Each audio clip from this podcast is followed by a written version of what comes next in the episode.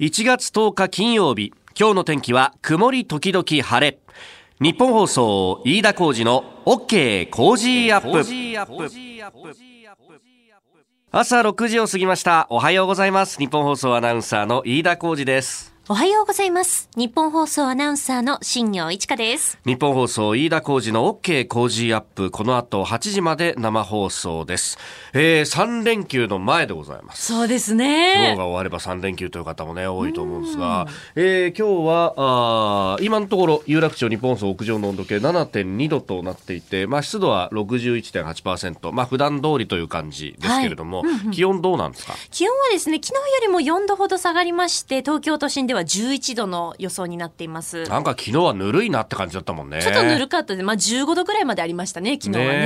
えそれに比べると平年並みに戻るとはい、そうですね。で、この3連休はですね、はい今日、明日は日差しあるんですが、日曜日ちょっと曇り一時雨の予報になっていて、雨が降りそうです。で、月曜日はまた日差しが戻ってくるというふうになっていますね。うーんまあじゃあ今日明日中に洗濯物は片付けとかないとそうですね。おーさあ、あね、金曜日の放送でございます。あのスタジオにね、長官各紙がバーっとこう来るんですけれども、まあ、わーっとこう見てると、こう、ほうというようなニュースが、あ結構あって、あの、産経の社会面に載ってましたけど、えー就職活動をしているう大学生や大学院生を対象にインターネットでアンケートを実施して、まあ、どういう働き方がしたいですかというようなことを聞いたところ、えー定年まで同じ会社に勤めたいという方が56%で6割を切ったと。あいうようなことが出てきました。ああ、でもまあ同じ会社に勤めるって、いや、僕はあの就職、いわゆる就学氷河期の一番端っこの方、終わりの方にいたんですけど、なんかもう、お勤める勤めないっていうよりは、あの、どっかで放り出されんじゃないかっていう、こう、不安感でビクビクしながら就活の時もやってたような気がして、どうなんだろう、その時にアンケート取るともっとた高かったような、低く、あ同じ会社にいるっていう率はもっと低かったのかもしれないなと思うんですけど、どうですか？同じ会社にっていうね。そうですね。私の周り周りのことを考えると、うん。その就職活動中に、まあ、企業にその入社したからといって、そこでずっとこう働く必要性はないよねって考えてる子やっぱりいましたね。その自分がやりたいことっていうのが見つかったらそこでこう転職するっていうのもありだし、最初に入社した会社で、この基礎的なところ、社会人としてっていう部分を身につけた上で、さらにこうレベルアップしていくっていう考え方もまあ、あるよねっていう子は、そこそこいたと思います。じゃあこの見出しの通りだね、就職通じキャリアアップをと。そうそう定年まで働かない主な理由の87%がそれだと。うん、なので、その就職活動で人生すべてが決まるっていう風な考え方はあまりしてなかった気がするんですよね、周りの子たちは。まあねう、んなんかそこまでね、決まるっていう感じでもないよなっていうね。まあこれ、今はあの人手不足なんで、就職な転職活動とかもしやすいっていう環境があるから、えーこういう答えなのかもしれないんですけれども、まあこういう環境を続けていくっていうのがね、ね。本当いろんなキャリアの多様性にもつながっていくんですけれども、うん、足元のこう経済の指標を見ると、それが果たしてどこまで続くのかっていうね、えーところにもなっていく、うん、あの、経済のお対応っていうのを本当ね、いち早くやってもらわなきゃ困るんですけれども、まあその辺あの、夕刊富士に火曜に出たコラムでも書いたんですけど、今年本当のテーマは経済で、それをなんとか、あの、持たせないとダメなんだけどなっていうね、えー今のところお失業率も低いという状態が続いているので、これをなんとか維持できれば、それこそ本当、子や孫の世代にとって一番いいことなんじゃないかというふうに思うんですけどね。えー私の子供さあ、最新ニュースをピックアップいたします。スタジオ長官各紙入ってまいりましたが、まあ、長官の締め切りというのが大体、えー深夜の1時とか、まあ、そのぐらいまでがギリギリのギリギリかなというところですんで、まあ、その後に動いたところというのはなかなか乗ってこないと。あの、今、新業アナウンサーに読んでもらいましたけど、ウクライナ国際航空の旅客機の墜落について、これ、ちょうどその、イランが、えーミサイル攻撃を、アメリカの軍事施設にやった直後ぐらいのタイミングでこういうのが出たんで、僕もあの速報を見た瞬間に、えっていうふうに思ったんですけど、もしそのね、あの攻撃に絡むものであればと、ただその、あの、速報の中には、えー、エンジントラブルなどがあった可能性ということが当時はされていました。で、えー、それについて、あの、複数のアメリカの政府当局者が、えー、人工衛星のデータを見ると、えイランに撃墜されたと確信しているとまで言っていると。で、あの、カナダのトルドー首相も、それを、言っていると。あの、イラン、イラン側が撃墜をした可能性、ただそれは故意ではなかったんじゃないかというようなことまで、えー、言っているというところです。まあ、あの、イラン当局は、ウクライナ政府とも協力しながら、まあ、その原因を突き止めようとしてますけれども、まあ、そのいわゆるブラックボックス、フライトレコーダーと、など、など、そのね、えー、経路であったりとか、コードであったりとか、あるいは無線の更新であったりとかっていうのが、えー、全部データとして入っているもの、まあ、それ自体をこう、どう解析するか、その解析の技術というのがイランにどこまであるのかというあたりも、これから焦点になってくると、えー、いうことです。まあ、私、ちょっと、あの、あの、事故の一報があった時にふと思ったのは、あの、国の中で、国業界の中でよく言われてるんですが、イランはあの結構アメリカの旅客機入れてるんですよね、ボーイングの旅客機を。で、今回これ墜落したのも確か737っていうボーイングの旅客機だったはずなんですが、えー、結構ですね、まあこれ、あの、ウクライナ国際航空の飛行機なんで、まあ一概には言えないんですけれども、メンテナンスがどこまでやれてたのかっていうのをふと思ったところなんですね。あの、イランの航空機って結構経年激しいと。あの、20年、30年選手が未だに現役でやってるということがあるんで、結構、あの、墜落事故が、あの、ここのところ頻繁に起こっていたということもあるので、まあ、その辺も含めて、えー、いろいろとチェックをされるんでしょうけれども、うん、まあ、ただ、その、イランとアメリカの、まあ、あ報復合戦みたいなものに絡んだものだったのかどうかと。この辺も情報戦がいろいろ飛び交っております。そして、えー、情報戦というと、カルロス・ゴーン被告ということになるんですが、まあ、これについて、えー、続報がいろいろ出ておりまして、えー、後ほどね、また、あの、今日のコメンテーター、あ地政学戦略学者の奥山正史さんとも、えー、これもね、えー、深めていこうと思います。もちろん、あの、アメリカとイランの関係についても深めていきます。えー、全面衝突回避というのが朝日新聞の一面トップ。まあ、他もね、えー、毎日新聞も一面トップ、アメリカ、イランへ再攻撃せずと、東京新聞、アメリカ、イラン全面衝突回避と、えー、日経もアメリカ、イラン衝突回避に思惑ということで、まあ、その裏を読むというような記事も出ております。えー、そしてゴーン被告については産経新聞が一面トップです。えー、ゴーン被告の妻が隠語で防御と、えー、証拠隠滅について、えー、妻のキャロル被告の方が、あ、キャロル容疑者の方が、えー、中心的な役割をしてたんじゃないかというようなことが出てきております。まあこれ、あの私、昨日ですね、ちょっと速報入って、おやと思ったニュースが一つあって、まあ、あんまり、昨日の多分、夕刊で取り上げてるところが多いのかな。あの、このゴーン被告の息子という人がアメリカにいるんですけれども、このアメリカにいる息子の事情聴取を、えー、去年の12月に行ってたっていうのが今頃になって出てきたんですね。で、これについては、あの、どういったことで事情聴取したかっていうと、えー、ゴーン被告に還流した中東から還流した資金のうちの一部がこの息子のところに渡って、えー、息子がそこからシリコンバレーの40社以上の、まあ、スタートアップ企業と呼ばれるような、えー、ベンチャー企業に、えー、投資をしていたと。この金お前一体どっから来てどうやって手に入れたんだ？みたいな話を聞いていたと。で、アメリカの捜査当局が当然これ、えー、主体となって聞いてたんですが、日本の検察からも人が行って、えー、同席をしていたというところまで結構詳しく出てきているんですね。で、えー、これが出た時におっと思ったのは、えー、今、特別背任で、えー、ゴーン被告は、えーなどで起訴されているということなんですけれども、あの、ネット上ではですね、これ、あの、去年、一昨年このゴーン被告の一連の事件が発覚した当初からこう言われていたのは、これは特別背任の、要するに会社の金を自分が使うというようなもの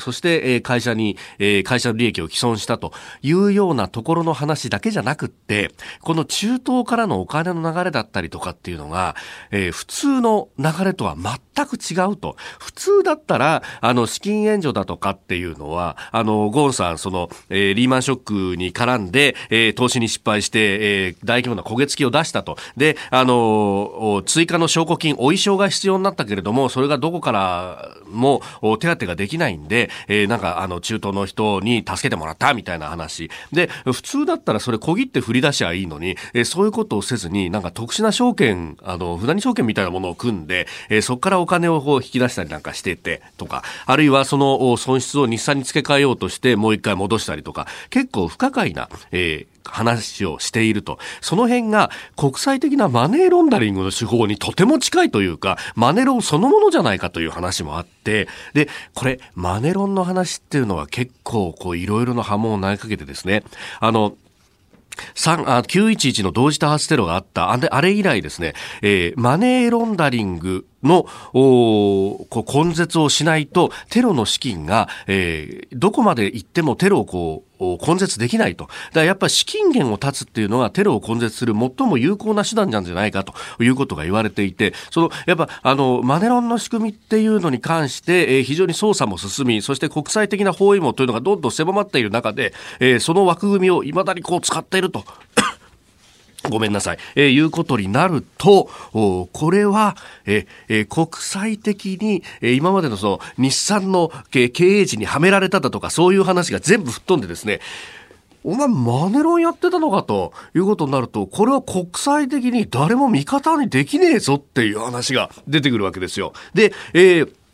そこの中で昨日、レバノンの検察が事情を聴取したとゴーン被告のですね。で、えー、さらに一部報道では、レバノンからの出国も禁止というようなことまで出てきていると。いや、この辺ですね。で、さらに、えー、息子の事情聴取にはアメリカの捜査当局が絡んでると。これ、マネロンは当然米ドルでやりますけれども、米ドルの流れを一番把握しているのは当然米国ですから、そう考えるとですね、えー、ここら辺から国際的な包囲網が狭まってきているぞというあたり、日本の検察が本気を出したのかもしれないなと、ふと思いました。あなたの声を届けます。リスナーズオピニオンです。お聞き苦しくてすいません。えー、ニュースについてのご意見お待ちしております。今朝のコメンテーターは地政学戦略学者の奥山正史さんです。えー、取り上げるニュースですが、まずゴーン被告について、それから総理中東歴訪、まあアメリカとイランの関係、えー、さらに、朝鮮半島情勢についても聞いていきます。えー、そして日露平和条約、えー、さらに米中の鞘当てについても聞いていきます。あなたの声を届けますリスナーズオピニオンです。あの、1月17日に私本が出るんですが、はい、反権力は正義ですかっていうですね、あの会社のスタッフがですね、えー、ポスターを、まあ、会社内の掲示用のポスターっていうのを作っていて、で、それをあの、え、えー、番組のツイッターに画像を上げたらですね、えー、いろいろ反響いただいてまして、カルロス・ゴーンにそっくりだっていう。え、嘘なんかね、そう。あとはあの、オール巨人師匠に似てるとかですね。大喜利化してますね。本当だ 本当だってなったよ。ものすごく複雑。オール巨人賞。いや、光栄ですよ。オール巨人賞に似せていただけるっていうのはね。えー、えー、どうご覧になったでしょうか？ツイッターでアップしてます。さあ、次第はコメンテーターの方々とニュースを掘り下げます。今朝は地政学戦略学者の奥山正史さんに来ていただきました。奥山さんおはようございます。おはようございます。おはようございます。実は小学校、中学校の先輩なんです。えそうなんですか？そうなのよ。面識はないんですけど。そうそうそう。はい、ねだお互いの実家の場所が大体わかる。でも全然わかる。この辺ですよね、みたいな。はい。えー、そうです。もう日本の地政学の第一人者という、はいはいはい、ありがとうございます。えー、えー、いろいろと日本を取り巻く環境について今日はあいろいろ伺っていきたいと思います。今日もよろしくお願いします。よろしくお願いします。あなたと一緒にニュースを考える飯田浩二の OK 工事アップ。では最初のニュースこちらです。レバノンの検察が事情聴取、ゴーン被告国外への渡航禁止に。レバノン検察当局は9日、日本で金融商品取引法違反などの罪で起訴され、レバノンに逃亡した前日産自動車会長カルロス・ゴーン被告を首都ベイルートで事情聴取しました。その上で当分の間、ゴーン被告が国外へ渡航することを禁止しております。ゴーン被告がレバノンで雇った弁護士は渡航禁止について、捜査中の事案であり、通常の措置だと発言。なお、国外への渡航禁止命令は、検察が捜査する期間に限ったものとみられるということです。えー、国際刑事警察機構があ国際手配書をレバノン当局にも送付をしております。当然日本のね、えー、検察当局がこれは請求をしたものでありますが、はい、さあ一連のこのゴーン被告の動きなどなどどうご覧になりますか、はい、あのー、基本的にはですねこれはあのー、まあマネロン案件というところがやっぱりゴーンの一番弱いところかなということです。あの記者会見見られた方結構いらっしゃるかもしれません。昨日一昨日そうですね。はい。えー、水曜日の夜水曜日の夜ですか？はい、はい。あの僕も見てたんですが、あの リアルで見てみると、えー、まあ大体皆さんその日本人が見てる感覚で見るとですね、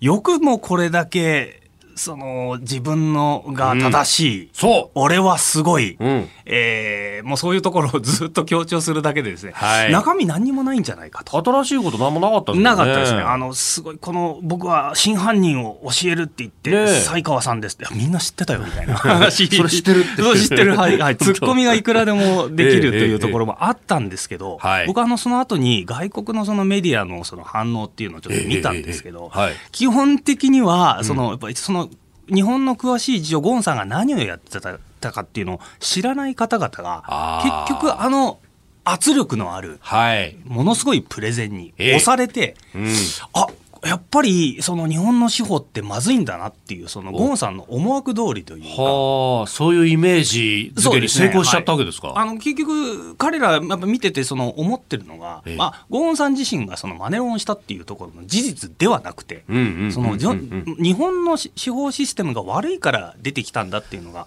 ゴンさんの考え方じゃないですか、はい、それに乗っかった感じの議論がやっぱ出てきてるっていうのは非常に僕まずいなと。まずいっすよね。まずいです。非常にまずいです、でそこやっぱり疲れてて、ね、日本も方もこれ森雅子さんですか？あの、はい、法務大臣。法務大臣の方が、はい、あのそれで反論してましたけど、反論が僕が見てると非常に弱かったですね。はい、何もまあ、反論してそのい指摘されたことに対して押し返してはいるんだけど、はい、それも結局プラマイゼロで、その先に本当は、えー、もうこう情報戦としてはその先に攻め込まなきゃいけないと。はい、ゴーン実はマネロンやってたんだろうっていうところまで本当は言ってほしかったんですけど、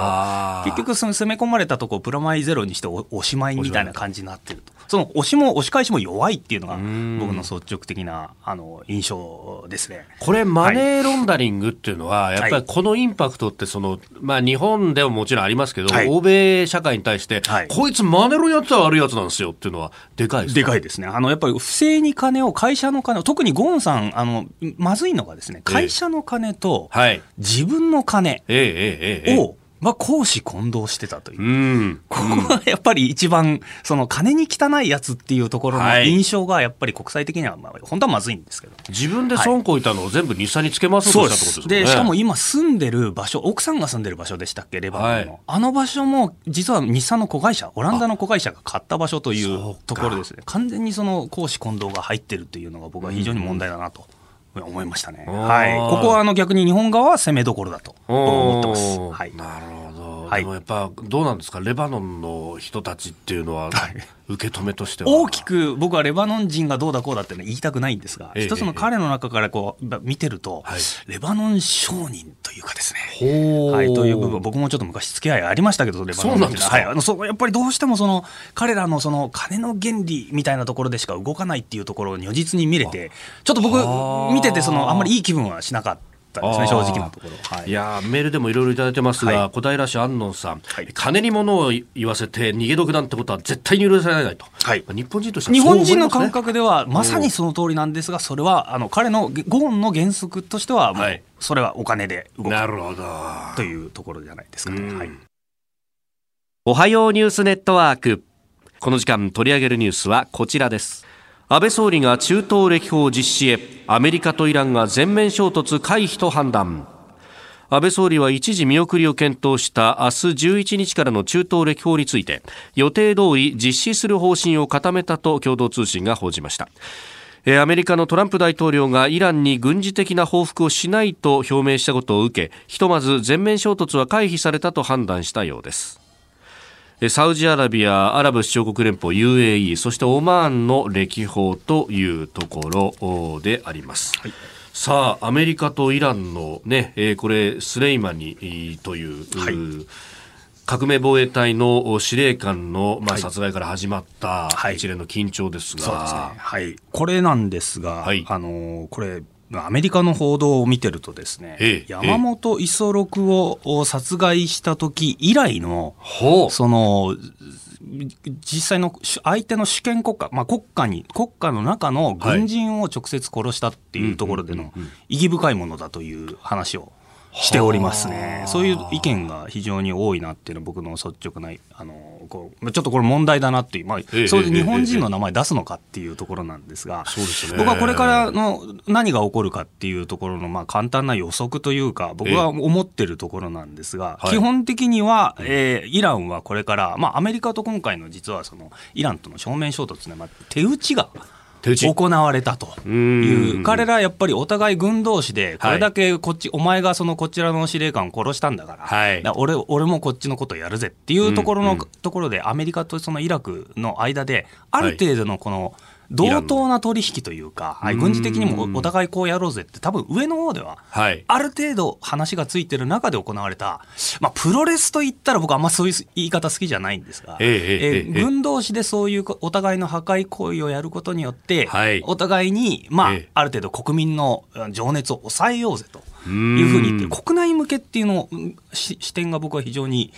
必要なのかなっていうのが1点目、僕言いたいことですね。それと何がこれから起こっていくかということを考えると、はい、えー、イラン側はアメリカと正面衝突はしたくないですね。そうすると何をするか。大体その、皆さんもそうだと思うんですけど、はい、偉い上司とかも暴力的な上司、まあ、ブラック企業とか、まあ、いろいろいらっしゃると思うんですけど、はい、そういう方でですね、ええ、偉い上司ですごく暴力的な上司に対して、じゃあ何をしていこうか、うん、イランにとってはその弱い方の立場ですから、はい、正面衝突はしたくない。殴られちゃうわけですから、まあ、相手はジャイアンみたいなもんですから、え、そうすると何をするかというと、じめじめとその周りの、えー、ところからこう攻めていくというのが僕はイランもしもし僕がイランだとしたら、はい、そういうやり方をしますね。じゃあ何をするかというと例えば現地石油関連施設で働いているアメリカ人を誘拐するとか、はい、殺害するとか、はい、正面軍事突破っていう形でのイランからの報復よりは、ええ、そういう細かいところでのイラン側に対する、あイランが、まあ、アメリカに対する嫌がらせ的な行為、まさにテロ行為というか、そういうものがこれから出てくるんじゃないかというふうに僕は見てます。うん。それって、はい、そのアメリカそのものではなく、そうですアメリカと友好関係のある国々とかっていうのも標的になりますあります、あります。それがまさに、その、イラン側としての狙いは、アメリカ直接じゃなくて、アメリカの信頼性を失わせる方向っていうのが彼らの中にやっぱあって。アメリカとついててもメリットねえじゃん、狙われるじゃんと。その通りです。はい。で、そこを狙ってくるんじゃないかなっていうのは僕は今一番危惧してるところですね。はい、中東で、はい、まあ、あそこの、こう、地域で一番のアメリカとの友好関係ってやっぱりイスラエルが思い浮かぶとそうですね、はい、今回の、えー、攻撃に関してはですね、はい、あの5月ぐらいからもスレイマニをもう狙ってるっていう話を、まあ、いそのアメリカ実はイスラエルが、実はそのスレイマニの、えー、居場所を全部特定してまして。あ、そうなんですかはい。で、おおそらくそれで、まあ、まあ、出てくる情報で、まあ、ちょっと微妙なところあるんですけど、本当にどうかってまだ確認できませんけど、はい、基本的にはやっぱ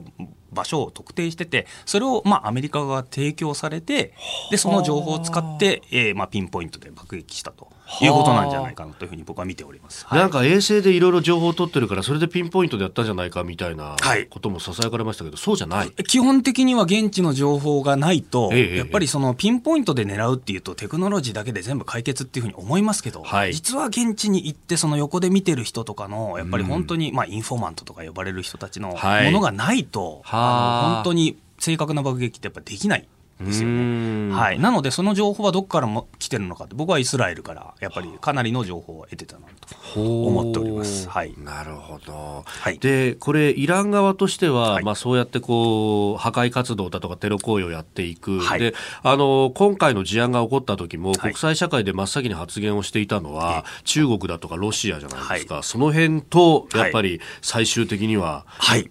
大きな枠組みで我々今考えなきゃいけないのは、はい、えもうアメリカ対中ロ、イランですね、はい、中国とロシアとイランがアメリカの指摘であって、その、はい、ああのその文脈の中でのイランとの対決なんですよ。で、日本の国益にとって最もやっぱり大事なのは、はい、今、トランプ大統領さんに、すいません、あのもうそうイランのところ、中東とか構ってないで、早く東アジアのその中国との対決に来てくださいよ、これが我々本当、日本人として、まあ、日本政府として、はい、あのお願いしたいところです。やっぱり中国、もうこれからアメリカにとっても大変ですし、うん、日本にとっても大変な、まあ、あの脅威となるわけですから、はい、そこに目を戻ってきていただきたいのに、イランの方とかで、そういうふうな、はい、まあ余計なことをやってしまってるっていうの状況あるわけじゃないですか。僕はあの日本政府としてはこれから、まあ、イランのことはもうもうとにかく落ち着いてよかったですと、じゃあこれからトランプさん、なんとかその、まあ、撤退するなりなんなりして、早く中国の方のあの対決の方に戻ってきてくださいよっていうふうに言わなきゃいけないと思うんですよね。で、おそらく安倍さんの今回のイラン歴訪に、イランというか、まあその周辺、そうですね、はい、中東歴訪に関しては、ええ、あの、その辺の狙いというものがやっぱあって、とにかく抑えて、そっちを抑えて、こっちの中国の、いや、なんとかしてくださいよというのが、日本政府側の、本当に狙ってる、まあ狙ってるべきだし、あの、ね、あの、やらなきゃいけないことだと僕は思ってます。はい。その文脈で、まあ、ある意味のアメリカとイランの間の橋渡しを、はい、日本が担うと、はい、その担うときに、ええ、まあ、日本はそのいわゆるパワーの部分、はい、えー、武力であったりとかっていうのが全然こう、憲法9条もあって使えないじゃないですか。はい、そうですね。その中でどこまで橋渡しができるのかっていうのは、ね、できないのが、あの、まあ、ぶっちゃけた話できない。ぶっちゃけ話できないですね。しかも今回行く場所がサウジアラビアとアラブ首長国連邦、そしてオマーン。オマーンこれ全部イランの敵というか、はい。アメリカの友好国。アメリカの友好国ですね。はい。で、そちらなので、安倍さんはこれ今回、まあ、イラン、イランの近くには行くんですけど、ええ、最終的にはもう、あの、なんとか、あの、アメリカ側の勢力の、まあ、代表としていくっていうことになるので、うん、イラン側にとっては非常にちょっとこう、何やってんだという感じ。まあ、日本とイランものすごく仲いいんですけど、はい。はい。そういうところが、なんか印象としてやっぱ出てくるのかなっていう。まあ、とにかく日本政府としては、早く太平洋の方に戻ってきて、はい、東アジアの戻ってきて、えー、大枠ではとにかく、まあ、イランも大事ですけど、中国の方に行ってくださいよというところのメッセージっていうのを非常に発信しないと、まずいことになるのかなと僕は思ってます。はい、さあ、そして、えー、もう一つのニュース、まあ、そのアジア情勢で、えー、一つですが、朝鮮半島情勢について、えー、アメリカのトランプ大統領、日韓の高官と面会をして、対北朝鮮での連携を強調したと、はい、えー、今、日本からはあ北村あ国家安全保障局長、はい、えー、そして韓国からチョン・ウィヨン、えー、国家安保室長、えー、が言っているということがございますが、はい、朝鮮半島情勢は、はい、これはですね、えー、あのまあ、イランの、まあ、今回のそのスレイマニ殺害っていう部分もあって、北朝鮮側は相当僕はあのビビってる部分はあるのかなと思ってます。それは何かというと、やっぱり情報をしっかり取ってた、まあ、イスラエルがその提供してスレイマニを殺害した、はい、アメリカはそういう意味では要人殺害ができると。でアメリカ自身はもう軍事作戦としてあの、まあ、北朝金正恩を殺害するというの作戦は持ってるわけですよね。はい、この間もあのペンタゴンが、はい、あのまあ、そういう軍人あのやり方として軍事作戦として、はい、えー、まあ、ちょっとその年末年始ちょっとあの一つ大きな軍事演習をやってましたけど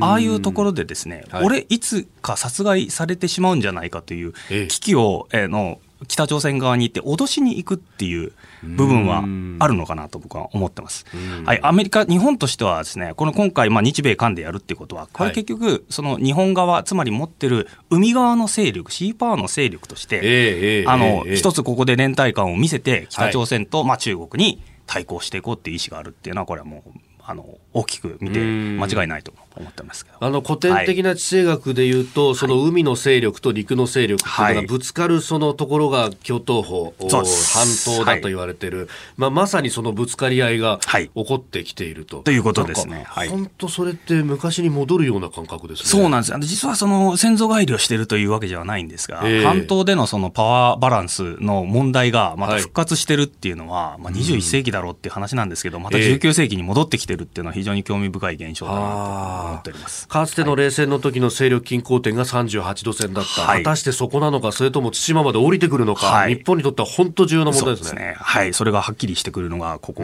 もう1、2年で、えー、出てくるのかなというふうに僕は見てますけど、はい、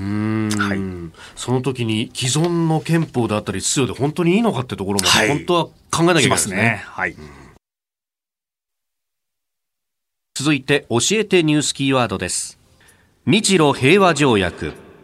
安倍総理は昨日日本維新の会の鈴木宗男参議院議員と官邸で面会し北方領土問題の解決に向けた意欲を重ねて示しました。面会後の鈴木宗男氏によりますと総理は自分の手で日露平和条約の締結北方領土問題の解決を必ず全部やると語ったということです。まあ、この日露平和条約の締結、まあ、北方領土問題に関してっていうのは進みそうで進まないっていうのがずっと続いてきましたけどはい、あのこれはね、あの、はい、僕、非常に残念だなというか、あの日本のニュースを見てて常に思うんですけど、はい、あのぜひ皆さんに、ちょっと自分がプーチンの、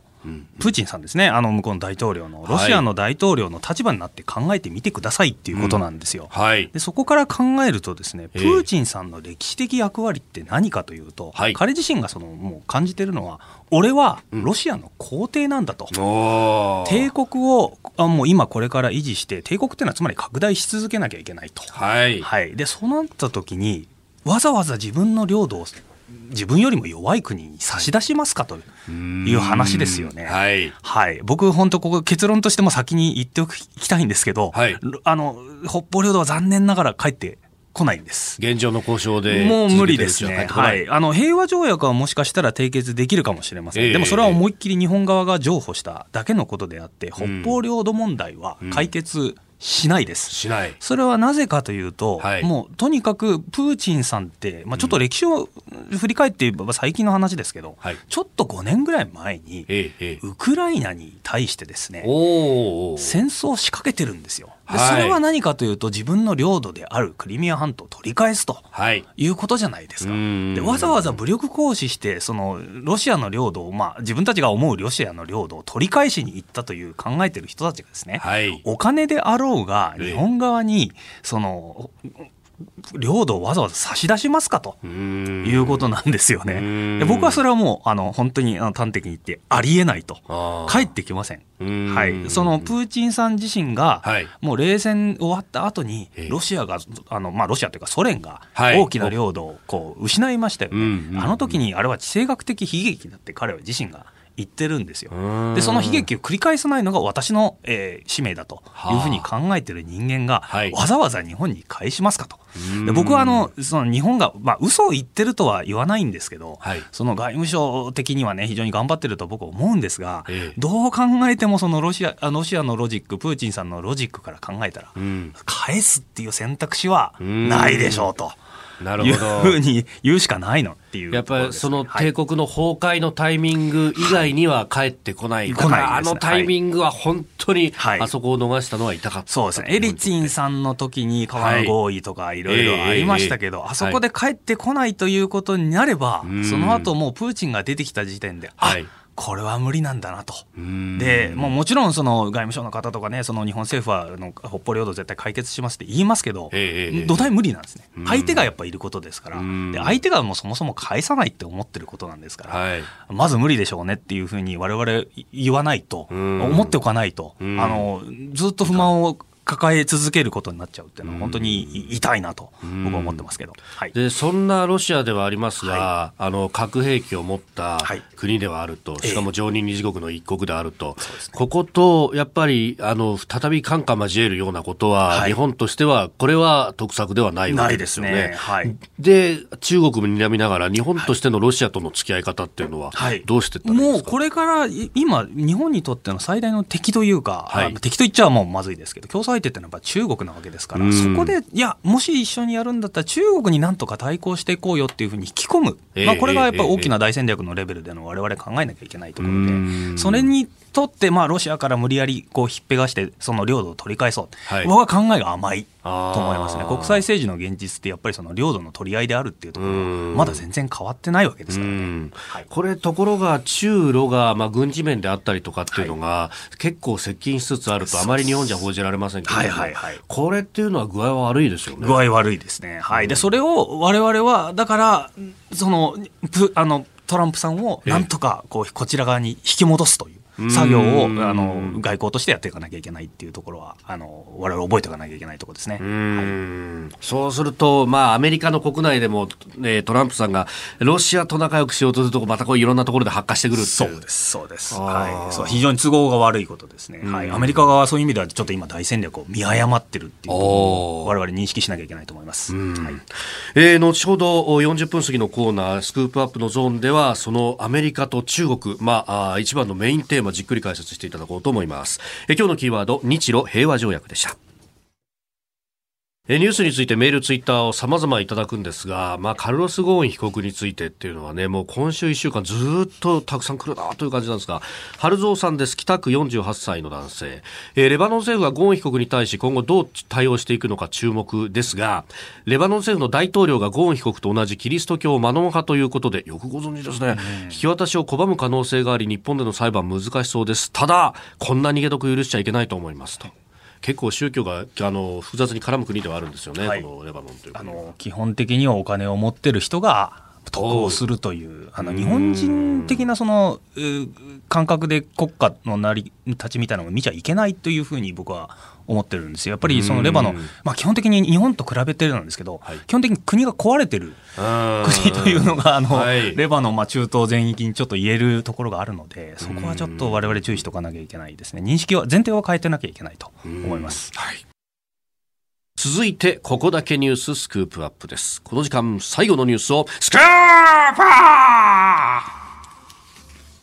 米中が合意に署名へ、中国の副首相が13日から渡米。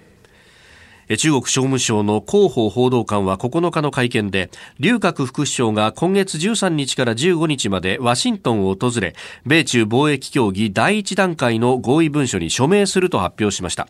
中国はアメリカ産農産品の輸入を大幅に増やす一方、アメリカは来月中旬にも中国に対する制裁関税の一部を引き下げるということです。関税緩和の動きは貿易戦争が本格化した去年の夏以降初めてとなります。ということで、はい、まあ、これについてですね、あの、雪解けの兆しなんじゃないかと、はい、えー、こちら川崎中原区のてっちゃんさん60歳会社員の方、はい、えー、貿易戦争いい方向に進んでほしいですねというふうにもういただいておりますが、はい、僕もその通りそういうふうに思ってますが思ってますが、はい、地政学とか、まあ、そういう国際政治の枠組みの観点から見るとですね、うん、これがあの雪解けになるわけがない。んですよ。はい、その理由、まあ、いくつかありますけども、一つがそのアメリカと中国って、まあ、まあ、一応テクノロジーとか、そういう貿易関係で、はい、まあ、直近のところでは戦ってるということになりますけど、はい、あの本質的なところで何を彼らが戦ってるかというと、はい、まあ、世界でのそのボスザルというか、まあ、自分がボスになるというか、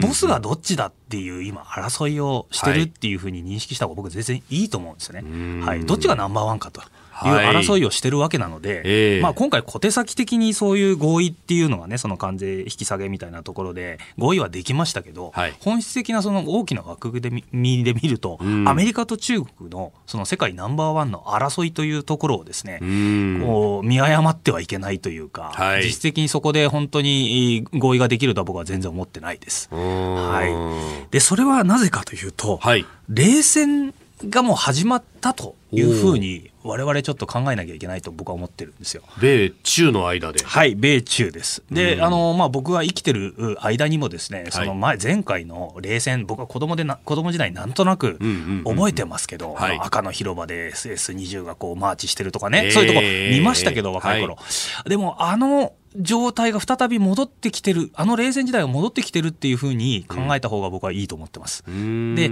じゃあ今冷戦になったっていうことを考えると、まあ、そのきっかけは、はい、あの、まあ、この本番組でも多分おそらく何度も言われたのペンス演説っていうのが、はい、2018年の10月でしたか。去年、一昨年ですね。はい、一昨年も一昨年になっちゃいましたね。あれから本格的に僕はその米中連戦が始まったと見てまして、はい、で、そうするとですね、現在、でもそんなに、あの、こう、アメリカと中国ってまだ貿易もやってるし、そ、ね,、んなに激しい冷戦してないじゃないかって、ええ、思う方いっぱいいると思うんですよ。はい、ところがですね、問題は、うん、そのアメリカと中国の戦争で前はそのアメリカとソ連でしたけど、はい、あの時の時間的な枠組みを今にこう持ってきて考えるとですね、えええ結構興味深いことが分かる冷戦が始まったのって1947年ぐらいからだと僕は見てるんですけどそうするとですね、朝鮮戦争その後3年後ですね、ええ、3年間で、えー、大きな、まあ、戦争朝鮮戦争が起こったことによって冷戦って確定したんですよ。はい、じゃあその間に中国ができたりとかあのベルリン封鎖があったりとかでい。ろいろ事件があるんですけど今、われわれがその認識しなきゃいけないのはですね、はい、1947年が多分2018年ぐらいで。で、多分3年間ぐらいにもし前と同じリズムでいったとしたらですよ、はい、その間に、その今、その起こってる、その冷戦が本格化するまでの今、間の時期にいるんじゃないかっていうふうに考えましょうよと。なるほど。いうことなんですよね。まあ、はい、冷戦で象徴的にね、始まるところで、はい、えー、出来事としてあったのの一つに、はい、まあ、あの、やっぱり演説があって、はい、それが46年でしたか、チャーチル。そうですね、チャーチルの鉄のカーテンっていうのがアメリカでやりましたけど、はい、あそこでもうその、東欧、まあ、東の方にね、はい、すごくあのもう鉄壁がこうできてるということになってるじゃないですか。それその衛星国でと。閉ざしてるとい。うことだったんですよね。そのまあそ、そこがおそらくきっかけになって、お互い歩み寄ろうとした形跡は、1947年、50年の時もあったんですよ、はい、ところが最終的にどっかでこの勃発、戦争勃発、これは朝鮮半島で1950年の6月25日に起こりましたけど、はい、そのまでの間というふうに考えるのが僕は今一番その正確正しいのかなっていうふうに僕は思ってますね。あれ、あの時はまあチャーチルの演説があった。で、その後、そのまあ理論的な、はい、あの支柱みたいなものがいろいろ出てきたじゃないですか。はい、えー、その後に、はい、ジョージ・ケナンという方がですね、はい、X 論文と言われる有名なものを書きまして、まあそれは何かというと、そのフォーリン・アフェアーズっていう雑誌にですね、えー、まあソ連ってこういうところだから気をつけましょうよっていうことを書いてます。はい、同じようなことが、まあやっぱりそのペンスがもしかしたら僕、そのペンス演説が同じような役割を果たしているのかなと僕は今思ってますね。はい、そうすると先ほどのイランの話もかかあの関係してくるんですけど、はい、何が出てくるかというと、ええ、これから冷戦じゃあもう核兵器もやっぱりあるからあの同じ同じように大きな戦争が起こらない起こらないのかなというふうに考えてくると、うん。うん、これから起こる戦争ってどういうものかというと、はい、代理戦争とか内戦ベトナム戦争とかそういう形の戦争がこれから紛争として起こってくる。イランとも多分そういう形での、まあ、ドロドロとした、はっきり型型のつかない戦争がだらだらと起こってくるのかなというふうに我々に、え考えた方がいいと思ってます。僕はそういうふうに情勢見ておりますけど。結局、その、東西冷戦のあの時期って、その、東西の勢力の、まあ、あの、お互いど真ん中にいる国々っていうのはそんなに戦わなかったけれども、やっぱ周辺だとか端っこの方にいて、どっちつかずのところを取り合うっていうことで、内戦だとか代理戦争が起こった。そうですね、第三国です、まあ、あの例えばベトナム戦争とか、えー、東南アジアのアメリカ人が全員どこにあるかわからないようなところでやる、でもそこにはバックに中国とロシア、ロシアまあ、ソ連がついてやってるという。おそらく似たような状況になるんじゃないかなと。代理戦争と内戦の時代がこれから始まるのかなというふうに僕は思ってます。はい、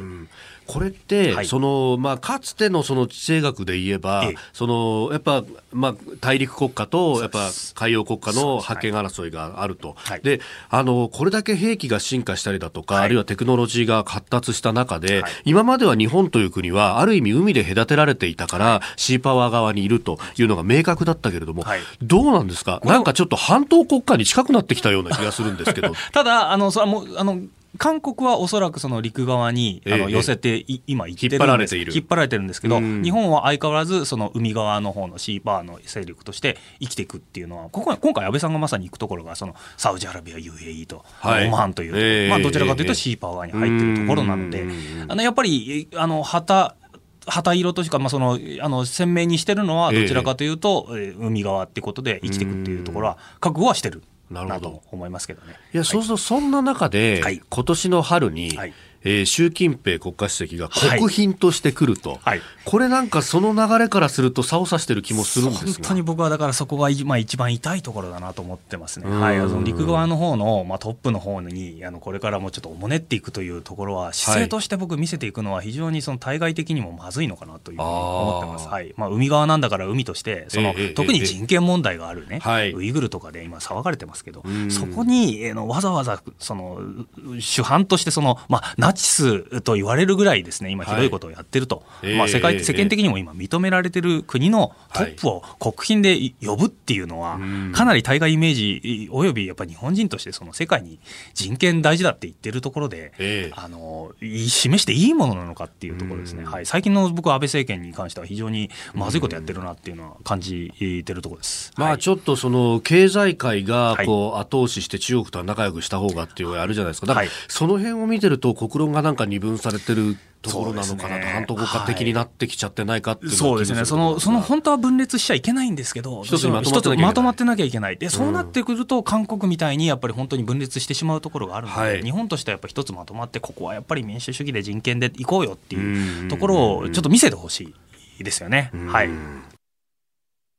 さああ私、飯田、1月17日、来週の金曜日ですけれども、えー、本が出ます。えー、新潮新書から反権力は正義ですから、ジオニュースの現場からという本が、えー、出ます。あの、おかげさまでね、えー、アマゾンの、まあ、ジャンル別ではありますけれども、1位をキープすることができたのも、本当に皆さんの、あの、ご支援の賜物でございます。本当にありがとうございます。ありがとうございます。えーえー、ということでですね、ぜひ、あの、こちらもお手に取っていただければと思いますが、えー、一方で、奥山さんも、はい、え、えー、飛鳥新社から、えー、ルトワックの日本改造論と、いう本、エドワード・ルトワックさんという、もうこれね、あの、地政学の大家世界的な戦略家という方ですね、はい、あの翻訳を担当させていただいて、はい、もうルトワックもずっとこの翻訳は奥山さんやってらっしゃいますよね。3冊4冊ぐらい、はい、もうさせていただいております、はい、非常にありがたいですね。来日される際には、必ずこう呼ばれるというか、温泉に一緒に行ってですね。そこであの聞き取りでこういろいろ、はい、原稿を書くということをさせていただいております、はい、日本改造論ってつけてるってことは、ルトワックさんご自身も、はい、やっぱこの日本のあり方みたいなものについてっていうのは、このままでじゃ大丈夫かっていうのがある、はい、まず少子化問題っていうところを彼は一番言ってますね。はい、日本戦略、もちろん戦略重要なんですけど、戦略する前に、その日本人が残ってないとだめだろうと。で今、少子化大変で、はい、はい、この間も80万人に下がるとか言ってましたけど、あそうですね、彼はだから一番初めに、はい、冒頭でその、必ずそのチャイルドケアをしっかりしないと、日本このままだと滅びるぞということを、はい、あの明言しております。はいえー、飛鳥新社から出ております、ルトワックの日本改造論、ぜひお読みいただければと思います。えー、ということで、えー、たくさんメールやツイッターも今日もいただきました。どうもありがとうございました。